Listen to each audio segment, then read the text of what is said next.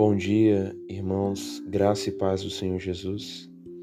O perverso recebe um salário ilusório, mas o que semeia justiça terá recompensa verdadeira. Palavras sábias do sábio Salomão, que são para nós como advertência, como instrução na maneira como nós lidamos, daquilo que buscamos e o fruto do nosso trabalho nessa vida. De fato, às vezes podemos correr atrás de coisas que na verdade são vaidade, de coisas que na verdade são ilusórias. Somos propensos a correr atrás do vento, em busca de coisas que não têm o mínimo sentido, que no fim só produzirão uma consciência manchada, culpada. Quem trabalha para satisfazer suas paixões sensuais, trabalha para a própria condenação. Se você corre atrás de satisfazer um desejo pecaminoso, você corre atrás da sua própria condenação, do prejuízo para a sua alma. A Bíblia diz que o salário do pecado é a morte. De fato, todos nós já nascemos condenados porque o pecado adâmico foi também nos comunicado.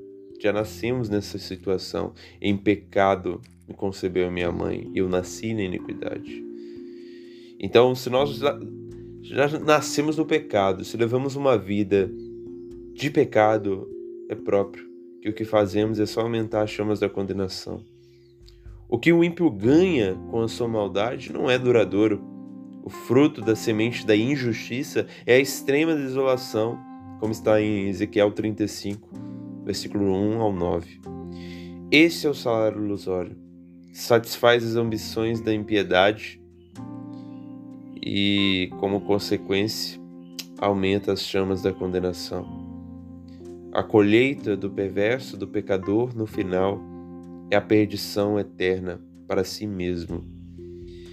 Essas são as consequências daqueles que buscam conquistas meramente duradouras e pecaminosas, conquistas da impiedade, tesouros da impiedade. Se semeamos a injustiça, colheremos a condenação é a lei da semeadura. Está bem claro nas Escrituras. Se você vive uma vida no pecado, por certo, o seu fim será trágico. Mas agora o justo, ele colhe o fruto da semente da justiça.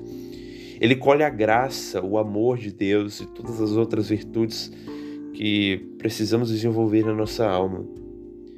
Sua recompensa, a recompensa do justo, é eterna.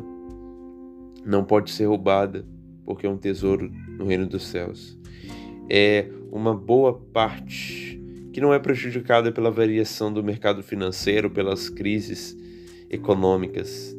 Ela não lhe será tirada. É a boa parte em Deus.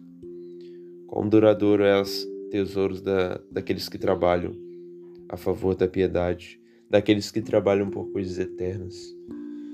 É dito que devemos buscar primeiro o reino dos céus e as outras coisas não serão acrescentadas. É amontoar tesouros onde a traça não corrói nem o ladrão rouba, tesouros no céu.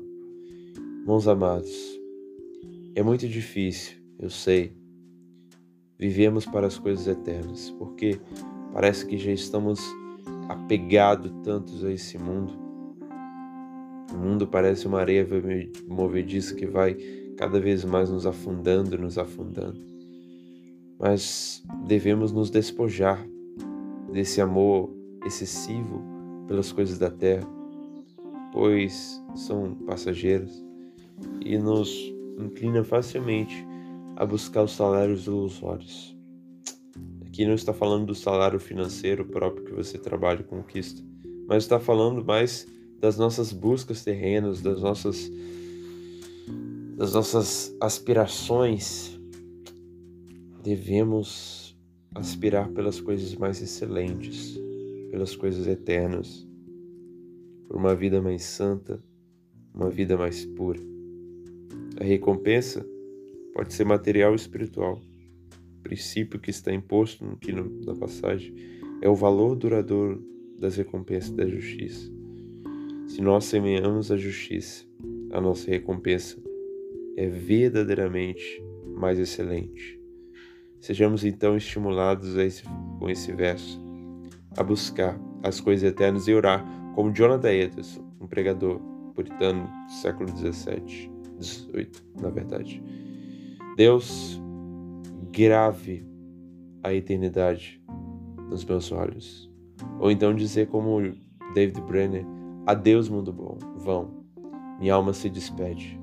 Meu Salvador ensinou-me a abandonar-te.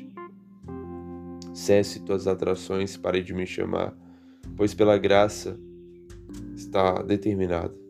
Meu Deus será meu tudo. Que isso possa produzir em mim esse anseio pela recompensa verdadeira e em você também. Deus nos abençoe. Em nome de Jesus. Amém.